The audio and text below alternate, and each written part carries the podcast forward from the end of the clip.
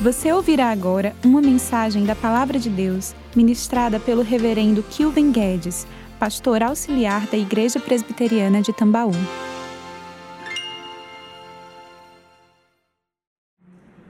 Como é bom nós cantarmos louvores assim, de confiança ao nosso Deus, de entrega, de consagração, de segurança. Mas não sei se você às vezes tem essa percepção de que aqui cantamos e expressamos algumas frases que não correspondem à sua realidade, no estado de espírito que nos encontramos algumas vezes. Então, algumas pessoas temem cantar alguns louvores, expressando: Te louvarei, Senhor, não importam as circunstâncias, porque algumas vezes lembram que em algumas circunstâncias não louvaram ao Senhor, mas lamentaram, murmuraram contra o Senhor, duvidaram da Sua bondade. Outros louvores nos levam a uma segurança implacável da nossa vida com Deus, mas nós nos lembramos que às vezes nos vemos como criancinhas ali, temidas pelas circunstâncias, precisando de um abraço sem o encontrar, nos sentimos desamparados e duvidamos se Deus está mesmo conosco. Quando nós cantamos louvores aqui, meus irmãos, e nós nos lembramos que há um livro de louvores na Bíblia, o livro dos Salmos, algumas de suas orações transformadas em músicas, nós nos identificamos de cara. Alguns salmos trazem muitas vezes não um louvor de confiança, mas um lamento profundo de alma, do tipo: Senhor, onde estás? Não ouves o meu clamor, tu não vês os inimigos à minha espreita. E às vezes nós nos esquecemos que no livro dos Salmos estão distribuídos ali orações, ou distribuídas ali orações para todo e qualquer momento da nossa jornada cristã. Mas dentro desses salmos, digamos, desafiadores para cantarmos ou para identificarmos, existe um em específico que, mesmo aqueles irmãos reformadores que se juntaram para metrificar alguns salmos e transformá-los em canções mais congregacionais, desde os tempos da reforma e até nos dias de hoje, movimentos de resgate ao canto das Escrituras, especialmente do saltério foi de fato desafiador para até esses irmãos lançarem este salmo que nós vamos meditar nesta noite em forma de cântico para a congregação. Porque trata-se não de uma oração de petições, trata-se não de um desabafo de uma alma aflita procurando consolo, trata-se de uma declaração de que não há, Senhor, no meu coração altivez, não há em mim soberba, eu estou sereno, tranquilo, meu coração não anda ansioso pelas coisas desta vida, eu não ando à procura de coisas grandiosas demais para mim, pelo contrário, eu me sinto como uma criança desmamada no colo da mãe a sossegar. Quem de você, ou quem de nós aqui, teria essa coragem de expressar tudo isso, não para uma pessoa, não para um companheiro de jornada, não para um amigo, para o esposo, para a esposa, para um filho, não para alguém que te conhece pouco ou, ou acha que te conhece muito.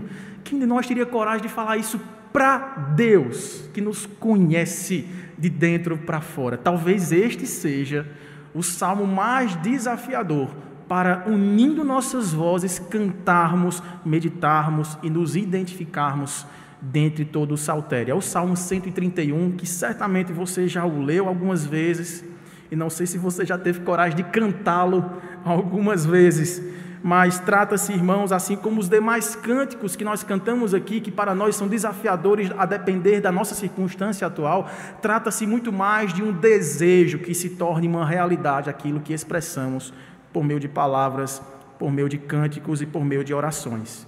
Este é o Salmo 131. Salmo de Davi, que nos diz assim: Senhor, não é soberbo o meu coração, nem altivo é o meu olhar.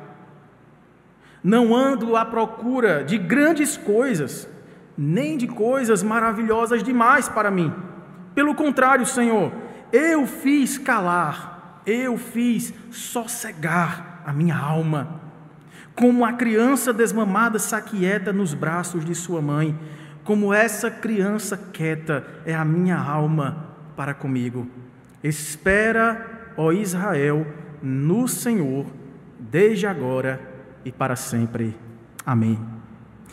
Nosso Deus, nosso Pai, obrigado, Senhor, pela tua palavra. Obrigado, Senhor, pelos louvores que cantamos, que expressam nossa fé, nossa confiança também nossos medos e temores e a, o desejo, ó Pai, expresso de que muitas dessas expressões cantadas sejam de fato tornadas realidades experimentadas no dia a dia e não apenas um desejo longe, algo admirável, que seja algo experimentado por nós. Ó Deus, que seja assim com este salmo que acabamos de ler e que nele meditaremos nesta hora. Fala ao nosso coração inquieto, acalma a nossa alma e que nos sintamos confortados pelo Teu Espírito na ministração do Teu Evangelho. Oramos agradecidos em nome de Jesus. Amém. Meus irmãos, como os irmãos estão acostumados aqui, no título ou subtítulo dos salmos, que originalmente alguns deles correspondiam ao primeiro verso do salmo, estava ali expressa a autoria e, em alguns momentos, a circunstância, o contexto histórico de quando aquele salmo foi composto ou cantado pela comunidade de Israel. Este aqui nós temos a autoria, é um cântico de romagem, é um tipo de salmo, e é um salmo de autoria davídica, pertence ou foi composto pelo rei Davi. Não temos, porém, a situação em que ele se deu. Não temos a, o contexto histórico de quando ele foi expressado ou cantado ali pelo servo de Deus Davi. O que nós sabemos então é que, olhando para a história de Davi e lendo essas palavras aqui que nós meditaremos nessa noite, nós temos algumas pistas de qual provavelmente tenha sido o momento histórico da vida de Davi em que ele compôs esse salmo, um salmo de extrema confiança, coragem declarativa, em que é uma oração ao mesmo tempo que não há nenhuma petição, mas uma constatação de um estado de espírito de serenidade, uma serenidade encontrada em Deus. Nós lembramos, irmãos, que Davi, antes de se tornar talvez o maior rei de Israel, o mais famoso, o mais admirado, o maior, aquele que é, é, espaçou todo o reino, que rompeu fronteiras, que expandiu o seu império por, pelo mundo conhecido da época, se tornando respeitado e admirado por tantos outros reis. Ele, antes disso tudo acontecer, era um homem simples, era um homem do campo, era um pastor de ovelhas e que não andava à procura dessas coisas. Os irmãos devem estar lembrados que durante um período em que o profeta Samuel foi até a casa de Jessé, pai de Davi, para escolher um novo rei de Israel, ele foi amando do próprio Deus, depois que o povo, com coração ali é, invejoso das demais nações que tinham um rei humano sobre eles, porque antes disso era o próprio Deus o rei da nação. Eles não precisavam de um rei representativo, humano, para liderá-los. Tinha o profeta, tinha o sacerdote, e aí o povo pediu um rei. Mas só que a escolha do povo não foi aquela que Deus apontava como a melhor escolha. Foi uma escolha pela aparência. Olhou-se para os homens daquela nação, e aquele que se destacou pela sua altura, pela sua força física, talvez pela sua fluência no falar, pelos seus belos discursos, talvez pela sua história familiar, pelo seu destaque social, foi escolhido Saul para reinar sobre o povo de Israel, sendo ali o primeiro rei dessa nação.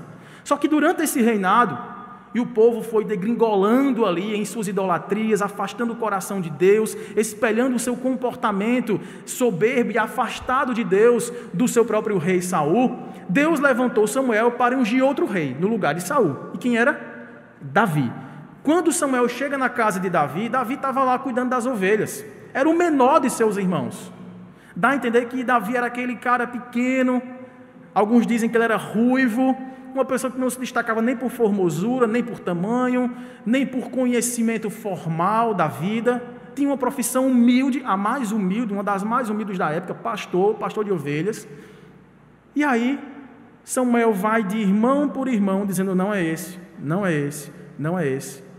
Até que ele fala: Não tem mais, não? Não tem mais filho aqui, não? É, tem um. Tem um ali, a rapa do tacho. O caçula, desculpa aqui os caçulas, que está cuidando lá das ovelhas. Vou lá buscá-lo. Mas eu acho que não vai ser ele, não, Senhor. Porque se não foi esses irmãos aqui, varões maiores, mais fortes, mais capazes, com habilidades claras, evidentes, não vai ser Davi, né? Aí chama Davi, Davi chega lá e Deus fala: É esse. É esse que reinará de acordo com a minha vontade. Este é o homem segundo o meu coração. Pois bem, naquele momento, Davi foi ungido rei. Samuel derramou sobre ele o óleo da unção, representando esta aprovação de Deus. E aí, naquele momento, Davi deixaria de ser pastor, passaria a reinar esta nação. Só tinha um problema: tinha outro rei no cargo. tinha outro no reino, que era Saul. E aí Saul, sabendo disso, ele ali começa a montar ciladas para pegar Davi. Porque dentro do convívio dos amigos, dos conselheiros do reino, todos diziam: ele vai tomar o teu lugar. Davi, ele é um usurpador. Você tem que dar conta dessa situação, Saul. E Saul pega seu exército, pega alguns valentes do seu, da sua e faz uma, uma campanha militar, uma emboscada contra Davi. Os irmãos lembram que a história é um pouquinho longa, mas há um episódio em específico que quando nós lemos esse salmo, nós somos levados a esse episódio. Talvez o contexto dessa composição tenha muito a ver com aquele episódio em que Davi se encontra numa caverna. Saul entra nessa caverna para perseguir Davi, para matar Davi com homens.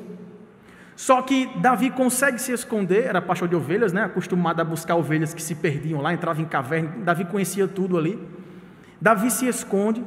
Davi também tinha seus amigos, tinha seus homens armados para proteger Davi. Davi já tinha aqui a garantia de que seria o novo rei. Davi já tinha a aprovação do próprio Deus, mas Davi se escondia de Saul. Saul pega no sono dentro dessa caverna. Em algum momento se vê desprotegido, numa posição vulnerável. E Davi se coloca diante do rei, tendo a oportunidade de estancar o sofrimento da sua vida, de parar com aquela perseguição, já sabendo que era vontade de Deus que ele se tornasse rei no lugar de Saul, sim ou não? Ainda assim, por temer a Deus e respeitar o que ele chama de ungido do Senhor, ele não toca em Saul. Todos os seus amigos falam: Davi, você está ficando louco, Davi. Você foi jurado de morte, e você agora, Deus entregou o nosso inimigo nas tuas mãos. Foi Deus que providenciou essa chance, Davi. Chegou a hora de Deus te honrar, de Deus abençoar a nossa nação. Finalmente tu serás o rei, tu já és ungido e agora reinarás de fato e de direito, Davi. Davi fala: Como ousarei tocar naquele a quem Deus ungiu? Foi escolhido pelo povo.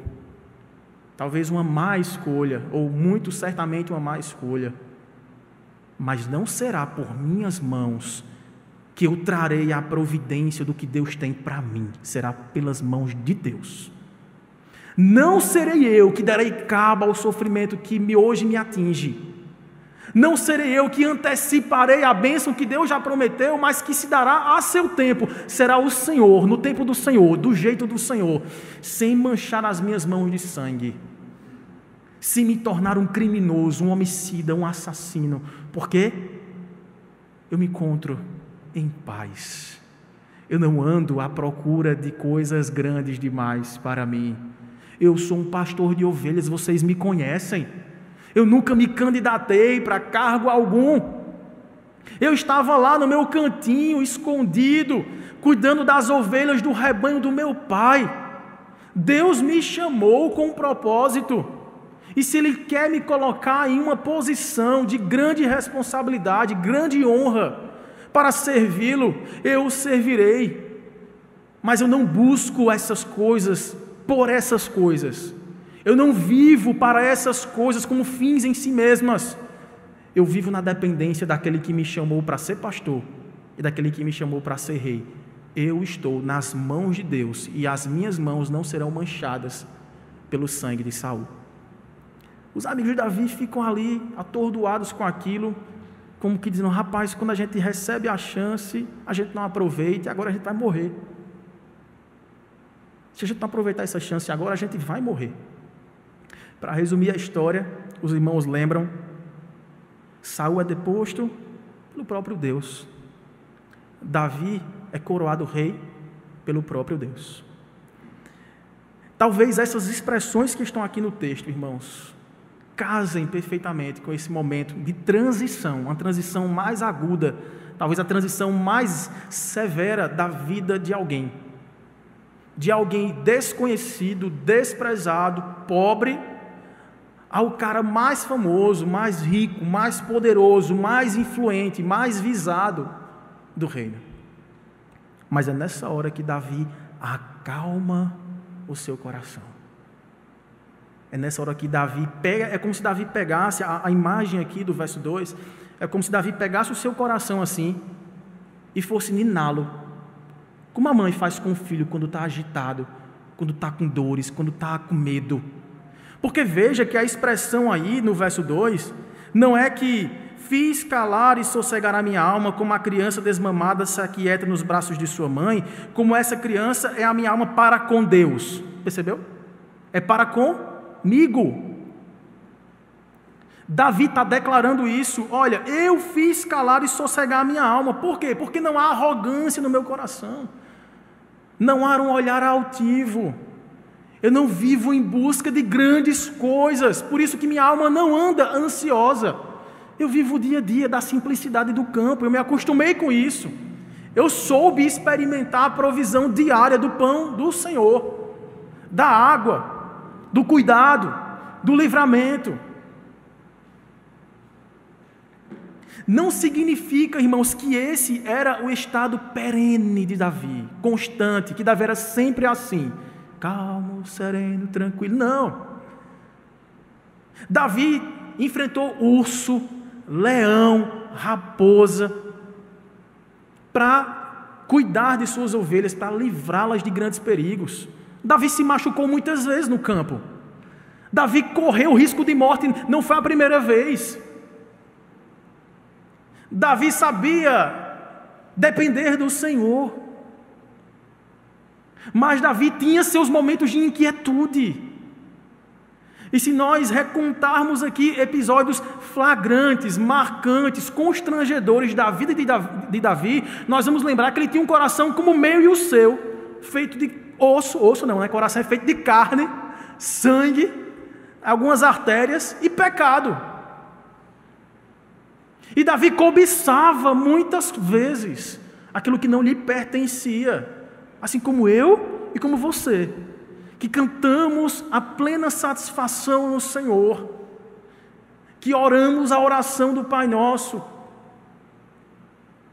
dizendo muitas vezes que estamos aqui alegres, contentes com aquilo que Deus nos dá, mas enchemos nosso coração de ansiedades distribuindo aí fontes de agonias, de consumismo, de desejos carnais, desenfreados, sexuais, conquistas na carreira, desejo por enriquecimento, a todo e qualquer custo.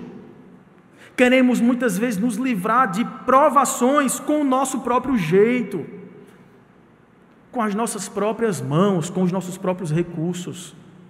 Davi passou por isso ao desejar mulheres que não eram suas. Davi passou por isso matando pessoas inocentes, inclusive para herdar a mulher de um deles. Vocês lembram disso? Há salmos aqui que Davi se coloca no, no lixo, no chão, no pó, humilhado, pela sujeira do seu coração. Mas nesta hora, Davi estava sereno.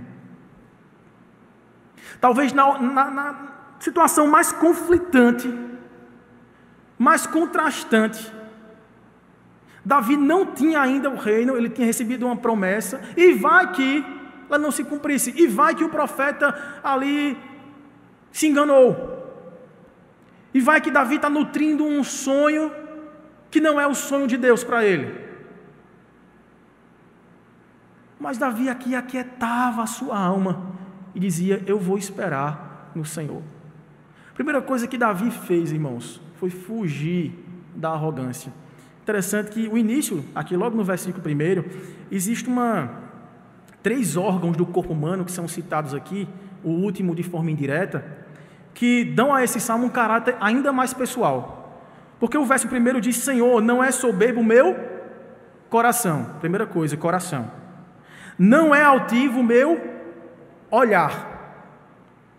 E eu não ando, as minhas pernas não se conduzem, os meus pés não procuram coisas maravilhosas, grandiosas demais para mim. Eu não sei se você já ouviu falar da expressão EQM, experiência de quase morte. Existem alguns relatos e são bem curiosos. Pessoas que enfrentam uma enfermidade muito grave, que passam por momentos clínicos severos, ou talvez um acidente que trouxe a pessoa a um estado de coma, de falta de consciência ou perda temporária de, de suas faculdades completas, mentais, psicomotoras, etc. E algumas dessas pessoas dizem que no momento de tentativa de reanimação, de quase morte, é como se elas saíssem do corpo e vissem a si próprias de cima. Já ouviu falar nisso? Eu não sei se isso acontece, não sei como se explica, eu sei que existe bastante relato sobre isso. Parece que aqui no texto, Davi tem uma experiência de EQM invertida, porque ele se vê de dentro. Davi fala: Senhor, primeiro, o meu coração não é soberbo. Davi consegue entrar na sua alma avaliar o seu coração e dizer: Senhor, não existe aqui caminhos de altivez, de soberba, de arrogância, de orgulho, de autopromoção. Não existe aqui, Senhor, uma tendência de autoexaltação. Meu coração é tranquilo, ele é moderado. Depois ele vai para os olhos. Interessante que os olhos são mais ou menos a porta de entrada de muitas sensações que descem ao coração, não é? Aquilo que nós olhamos, que desejamos, muitas vezes entra por onde, irmãos? Pelos nossos olhos. Mas Davi examina, como bom oftalmologista ali, seu, os seus olhos e diz assim: Senhor, quando eu olho para mim mesmo, de dentro para fora, eu vejo que os meus olhos também não são altivos. Sabe aquele tipo de pessoa que quando olha para a gente, dá aquela olhada assim, quem faz isso é, é, é, é mais mulher me perdoam as mulheres. Dá aquela olhada assim, de baixo para cima, assim, tipo, da, dos pés à cabeça. Interessante que as mulheres fazem mais isso umas com as outras, né? Não sei como se explica isso, não sei quem já percebeu isso, né? Dá aquela olhada assim, como que diga, o sapato está combinando com o vestido, que está combinando com o colar, que descombinou com o brinco, e a pulseira ficou fora. Isso em fração de segundo, assim, né? E depois você fala, como você está bonita hoje. Menina, como tu está linda. Mas tem gente que traz esse tipo de olhar, não esse que eu estou falando, viu, mulheres? Isso aqui foi só uma brincadeira. Mas tem gente que traz aquele tipo de olhar que fulmina você, que humilha, assim, tipo. Aquele olhar de nojo, de desprezo. Alguém que olha para você e você diz assim: pronto, agora se eu era a última bolacha do pacote, eu nem isso sou mais, eu, acabou. Eu não sou ninguém perto dessa pessoa. Olha como ela me olha. Ela olha para mim como se eu fosse um nada. Quando olha. Davi, pelo contrário, fala: Senhor, eu não tenho um olhar altivo. Eu não tenho, como diz lá em Campina Grande, o nariz arrebitado diante das pessoas. Eu não olho para ninguém de cima para baixo. Eu tenho um olhar tranquilo. Eu sou humilde. Gente, quem aqui é capaz de falar, eu, Senhor, sou humilde de coração, meu olhar não era altivo? Para você imaginar o estado de calma, de paz que Davi se encontrava, talvez ou muito provavelmente, no momento mais decisivo, mais traumático, mais perigoso, mais tentador para ele. Davi serenava e dizia: Nem o meu olhar, Senhor, está em busca de muitas coisas. Eu olho para as pessoas com igualdade, com equilíbrio eu não me considero melhor ou maior do que Saul. Eu sou um pastor de ovelhas. Eu sou o menor dos meus irmãos. Eu não tenho nada para te oferecer. O que foi que o Senhor viu em mim, Senhor?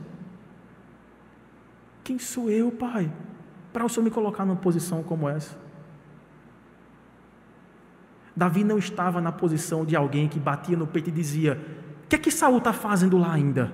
Aquele não é o seu lugar. Deus já me ungiu. Eu sou mais crente que Saul. A nação de Israel está perdendo tempo com uma pessoa como essa. Apesar de todas as acusações do profeta Samuel contra Saul, as desobediências, flagrantes que Saul cometia diante de todo o povo, trazendo muitas vezes até uma confusão nos seus próprios papéis de rei. Às vezes Saul se achava no direito de se colocar no lugar do sacerdote para oferecer sacrifícios a Deus. Deus dava uma ordem a Saul, Saul, quando você dominar aquele povo ali, ó, limpe tudo e não leve nada para casa. Aí Saul dizia: Não, Senhor, eu vou levar aqui a melhor parte do rebanho, as vacas gordas, para oferecer em sacrifício ao Senhor. Saul se colocava às vezes como mais justo do que Deus. Davi não. Davi se humilhava diante do Senhor. Mas depois que olhava o seu coração e dizia: Senhor, não é soberbo meu coração. Davi examinava seus olhos e dizia: Senhor, as entradas da minha alma também são puras. Eu não tenho um olhar altivo. Ele descia para os pés e dizia: Sabe, Senhor, por causa disso eu não ando à procura de grandes coisas para mim mesmo. Esse salmo aqui, é, Davi faz de uma forma diferente de como ele costumava fazer em salmos mais pessoais e de maior é, momento de avaliação, de autoavaliação. Por exemplo, Salmos 42 e 43 são famosos porque Davi meio que tem uma, uma conversa consigo mesmo. É como se Davi puxasse assim uma cadeira e dissesse: Senta aqui, minha alma. Por que te perturbas dentro de mim? Por que tu andas aflita? Por que tu estás ansioso, ó coração? Ele falava consigo mesmo, no exercício de confrontação em que ele se encontrava necessitado de deixar uma tendência de se rebaixar, de se colocar como alguém desprezado por Deus, cercado por inimigos e amedrontado pelas ameaças. Ele dizia: peraí. Aí falava consigo mesmo. Aqui é diferente. Davi não tem esse exercício aqui. Veja que Davi não está falando com ele mesmo, ele está falando com Deus. Trata-se sim de uma oração.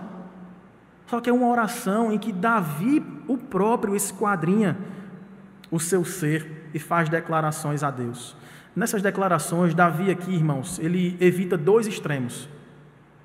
Veja que, na medida em que ele declara a sua humildade, ele não desce ao nível da autocomiseração, do coitadismo, Dizendo assim: Senhor, tu sabe, Pai, eu não sirvo para nada, eu não sou ninguém, eu não mereço nada do Senhor, eu sou um pecador desgraçado. Não, ele não desce a esse nível. Que, aliás, irmãos, nós não deveríamos descer também. Pregamos semana passada sobre isso, né? Na parte da manhã. Que nós devemos ter um equilíbrio. Perdão, semana retrasada. Devemos ter um equilíbrio entre aquilo que pensamos acerca de quem nós somos a moderação acerca de, daquilo que pensamos sobre nós mesmos está em fugirmos desse extremo de dizer que nós não somos ninguém, que ninguém liga para nós, que nós não somos amados, que nós somos miseráveis, que nós estamos perdidos, nem o outro extremo, que Davi também evita em sua declaração em forma de oração aqui. Ele não parte para o extremo da altivez, da arrogância, da autopromoção. Ele não bate no peito falando, é Senhor, eu mereço tudo isso que está acontecendo comigo. Eu sou melhor do que Saul e assim por diante. Esse tipo de exercício, irmãos, deve se tornar uma disciplina em nossa vida cotidiana. Devemos olhar para nós com moderação e buscar o equilíbrio para que possamos pensar sobre nós mesmos aquilo que o Senhor declarou quem somos de verdade. Isso vai interferir em tudo o que fazemos. Davi, evitando esses extremos, ele teve a chance de acabar com os males que estavam ali espreitando e angustiando seu coração. Mas quando teve a chance, Davi resolveu esperar no Senhor. Sabe por que ele fez isso? Porque, como nós temos visto até aqui, Davi era contente no Senhor. Havia contentamento em Davi. Se você, por exemplo, for lá para a primeira carta de Paulo a Timóteo, capítulo 6, texto bem conhecido sobre contentamento. A partir do versículo 6. 1 Timóteo capítulo 6, a partir do versículo 6.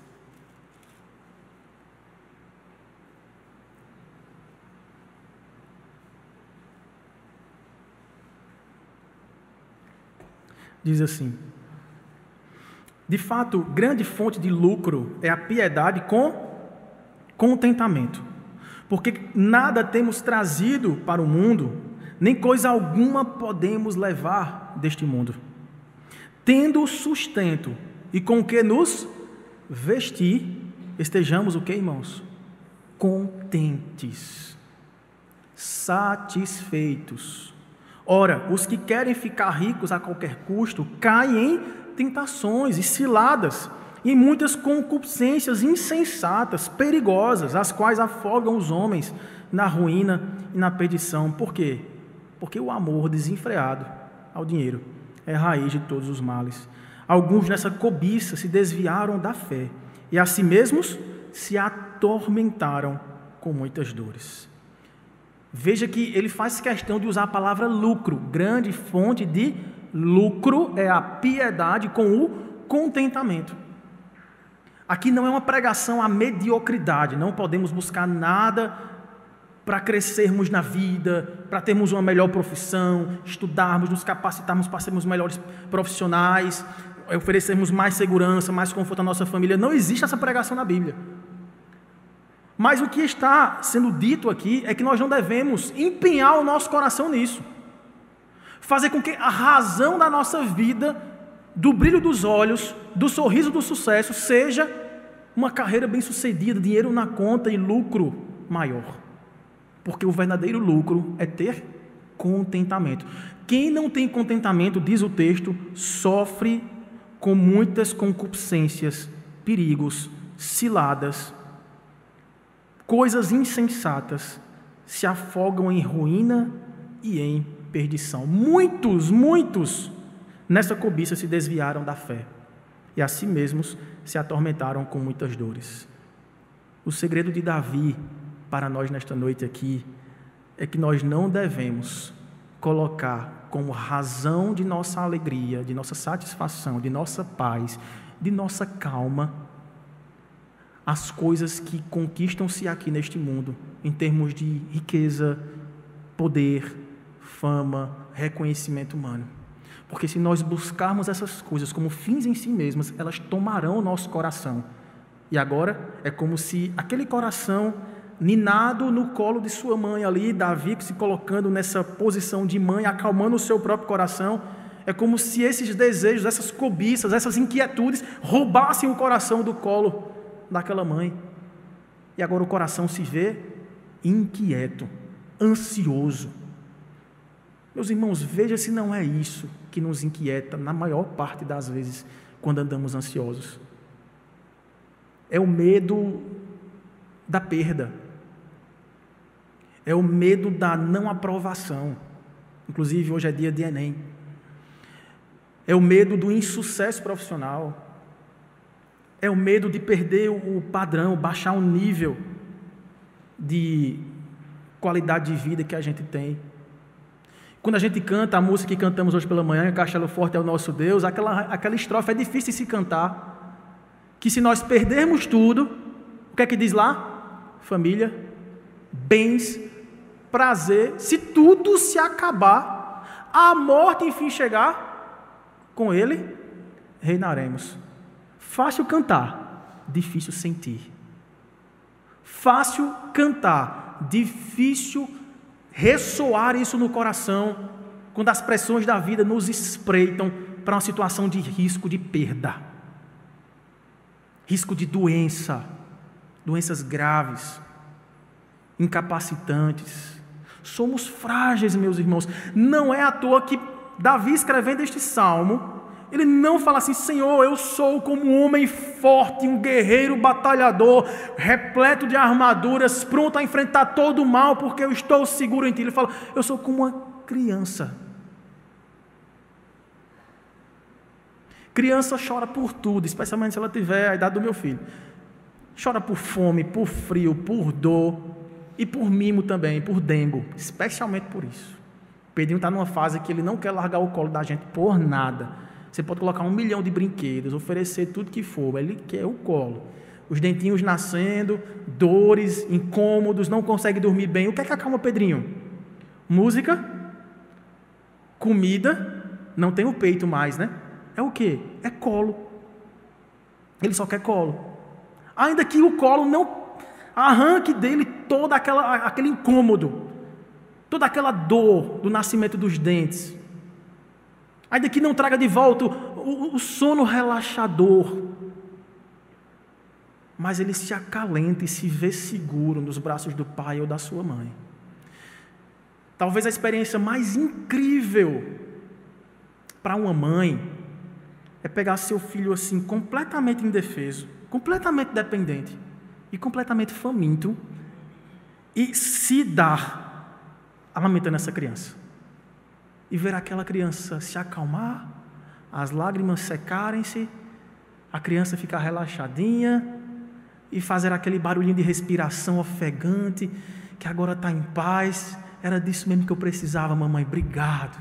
Que fome que eu estava. E quando acaba, ela esboça aquele sorrisinho, se aconchega e pega no sono tranquilo. Não sabemos quanto tempo vai durar, mas aproveite. Ela está dormindo aquele soninho da calma.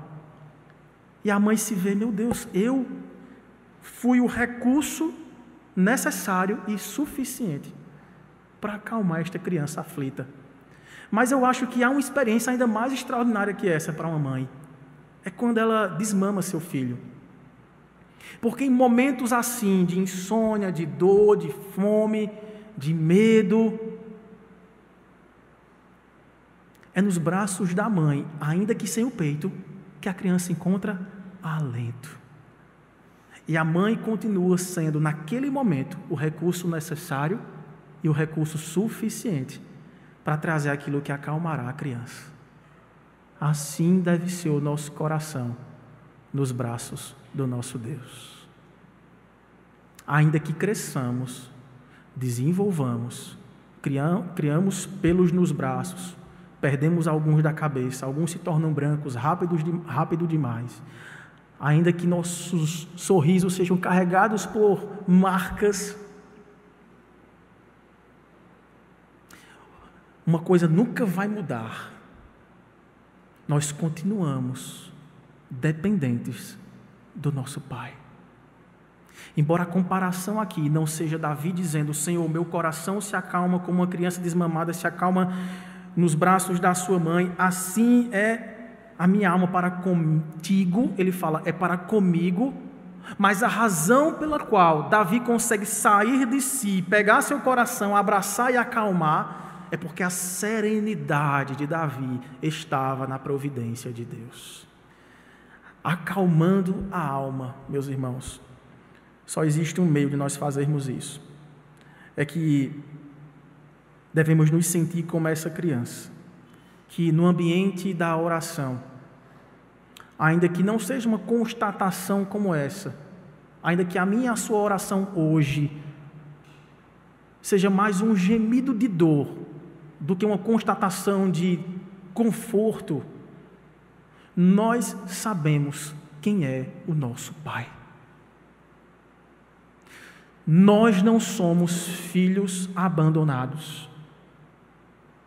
Nós não somos bastardos. Nós temos uma família. Nós temos alguém que zela por nós. Nós temos um Deus que é todo poderoso nós temos um Deus que não nos trata de acordo com o que merecemos, não nos trata de acordo com os nossos pecados, não nos trata consoante as nossas iniquidades. Antes, nos ama a ponto de ter enviado um descendente de Davi para se fazer sofrimento em nosso lugar, a fim de que em nosso sofrimento saibamos que existe um Pai de amor que se compadece e que se ofereceu para colocar um ponto final no sofrimento da nossa jornada aqui neste mundo. O sofrimento de conviver com um coração aflituoso, contencioso, cobiçoso, um coração altivo, arrogante, um coração inquieto, um coração desejoso de coisas grandes. E Deus ainda assim se humilhou, se baixou, desceu aqui, nos abraçou e nos acolheu, dizendo: Eu vou levar você para mim. Eu sou o seu pai. Você me pertence. Você é uma criança birrenta, reclamona. Você muitas vezes murmura, lamenta, duvida do meu poder, duvida da minha bondade. Os apertos, as lutas, os traumas, os abusos, as dores, os acidentes, as doenças pregam contrariamente isso a você. Mas você sabe que eu estou contigo e que a minha bondade e a minha misericórdia te seguirão todos os dias da sua vida. Davi sabia em quem cria. Davi sabia, irmãos, das promessas que lhes foram feitas.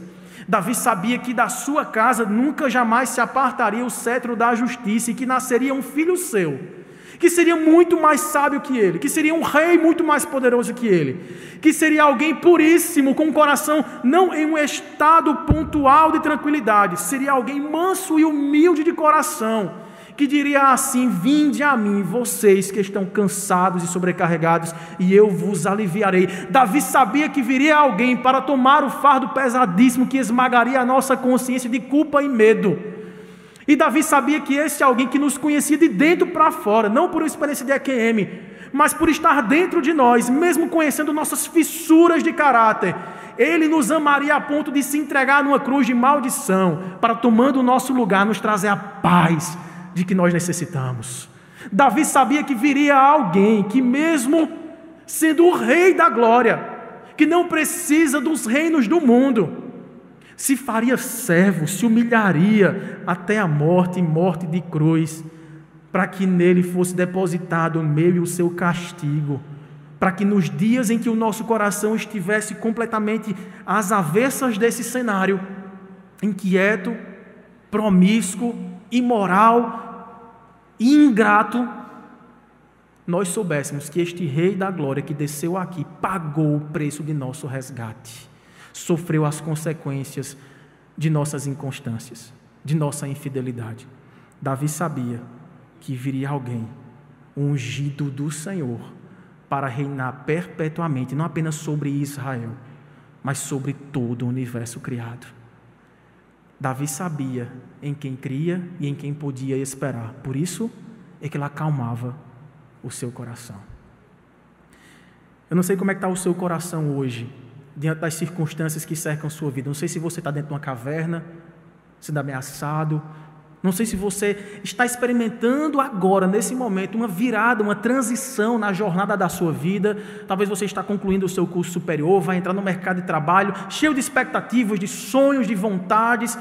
Não sei se você é alguém que está em, uma, em um relacionamento íntimo com o Senhor, desfrutando de paz, de crescimento, de amadurecimento, pregando o verso 3 para as pessoas: espera, ó Israel, no Senhor, desde agora e para sempre.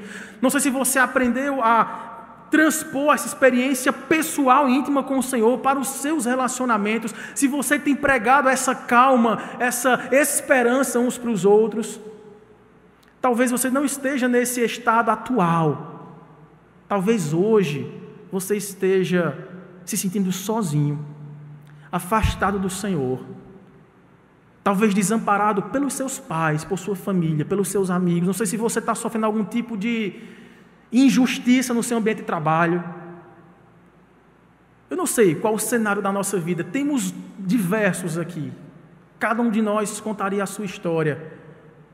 E poderíamos aqui, irmãos, ter histórias completamente opostas de um estado de espírito que vai de calma a desespero. Mas o que a palavra do Senhor nos induz a fazer numa hora como essa, seja esta hora de calma, ou seja, esta hora de agonia, é esperar no Senhor, confiar no Senhor, lembrar quem Deus é, lembrar de Suas promessas. Lembrar que Ele nos ama, independente de nossa volátil forma de se expressar, de adorar, de conviver, de viver. Esse Deus nos ama de forma incondicional e Ele se apresenta como um Pai que ama tanto os seus filhos, a ponto de se entregar horrivelmente para ressuscitando ao terceiro dia de uma morte cruel e injusta nos livrar de nossa morte justa e nosso cruel castigo para sempre. Nada muda o nosso status de filhos de Deus, aqueles que são amados por seu Filho. Eles viverão para sempre sob os cuidados da mão potente do Senhor. É a forte mão de Deus, como cantamos, que nos livra do mal. É a forte mão de Deus que nos afaga em celebrações da vida, em conquistas, em vitórias. É a potente mão de Deus também, que muitas vezes vai pesar sobre nós. Sabe aquela mão pesadinha, aquela boa palmada no bumbum gordinho do nosso filho? Muitas vezes a mão do Senhor vai pesar também sobre nós, mas não para nos desanimar, sim para nos recuperar, para nos disciplinar e para nos trazer de volta a esse aconchego de serenidade, confiança resoluta naquele que muito nos amou. Eu queria que você pudesse orar nesta hora, avaliando o seu próprio coração. Faça como esse exercício de fé que Davi fez. Pegue o seu coração, olhe para ele nessa hora. Veja onde está o seu coração. Você está demorando a encontrar o seu coração? Veja onde está o seu coração. Veja onde você tem colocado o seu coração. Veja onde você tem tesourado as suas mais profundas afeições. É lá que está o seu coração. Agora olhe para o seu coração e veja o que é que tem mantido a batida ritmada do seu coração na perspectiva da esperança. Em que seu coração tem se afincado em segurança? Onde está a sua segurança? Será que nós temos colocado o nosso coração em locais perniciosos, instáveis, arriscados demais? Será que nós temos nos envolvido em desejos infames, trazendo prazeres inoportunos, que tem arruinado a paz do nosso coração?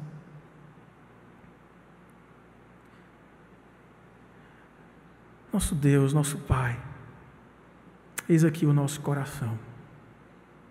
Tua palavra diz em Provérbios capítulo 4, verso 23, que sobre tudo o que devemos guardar, guardemos o nosso coração, porque dele procedem as fontes da vida. Deus, como o nosso coração é inconstante, como o nosso coração muitas vezes bate apressado demais para coisas horríveis demais coisas indignas. Ou quantas vezes nosso coração é tão frio para aquilo que deveria aquecer-nos, a tua palavra, a tua presença, a oração, a comunhão uns com os outros. Como muitas vezes temos nos tornado pessoas frias, indiferentes Entra culto, sai culto e nada muda. Ó oh Deus, como o nosso coração precisa ser transformado, Pai. Como nosso coração precisa estar em tuas mãos, sendo reestruturado, curado, sustentado por tuas fortes mãos, para que ele não saia por aí peregrinando, se perdendo em caminhos de morte mas que ele esteja em ti, nas tuas mãos, e ainda que passemos por vales sombrios de morte, tu estarás conosco, a tua vara, o teu cajado nos consolarão. Nos ajude, ó Pai, nos faça aprender a passar por toda e qualquer situação, sem perder a calma, sem perder o equilíbrio, sem nos desesperarmos ou nos tornarmos grandes demais, arrogantes. Ó Deus, que sejamos temperantes, que sejamos amáveis, que sejamos homens e mulheres de fé, que depositam em Cristo Jesus, aos pés do Redentor da nossa alma, a nossa vida, a nossa história, a nossa família, a nossa casa, o nosso trabalho, o nosso sustento. Nos ajude a confiar em Ti, Pai, e experimentar o suspiro doce da criança que se afaga nos seios de sua mãe, ainda que desmamada seja, encontrando alento para a sua alma. Queremos experimentar esta calma, queremos confiar e esperar no Senhor. Queremos experimentar o perdão que nos liberta de culpas. Queremos também experimentar oferecermos o perdão para quem tanto nos ofende. Queremos ter uma vida completa em tua presença. Queremos olhar para o nosso coração, Pai, e desejar que esse dia chegue. O dia em que, como Davi fez, olhemos para nós e possamos afirmar: não há em mim arrogância, não há em mim desespero. Eu sou alguém amado, acolhido e guardado pelo Senhor. E aconteça o que acontecer, perca o que eu perder, eu permaneço sendo teu filho, Senhor. Tu estás comigo e isso nunca mudará. Faça isso com cada um de nós, renovando a esperança da glória, quando um dia o nosso coração não precisará mais ser sondado e experimentar arrependimentos, porque ele descansará em plenitude, em perfeição e santidade, que fluem do Senhor da tua ressurreição que um dia chegará a nós também. Oramos aí sim, ansiosos por esse dia, em nome de Jesus. Você encontrará mensagens como esta, além de outros conteúdos e informações, nos canais oficiais da Igreja Presbiteriana de Tambaú, no Facebook, Instagram e YouTube. Deus abençoe sua vida.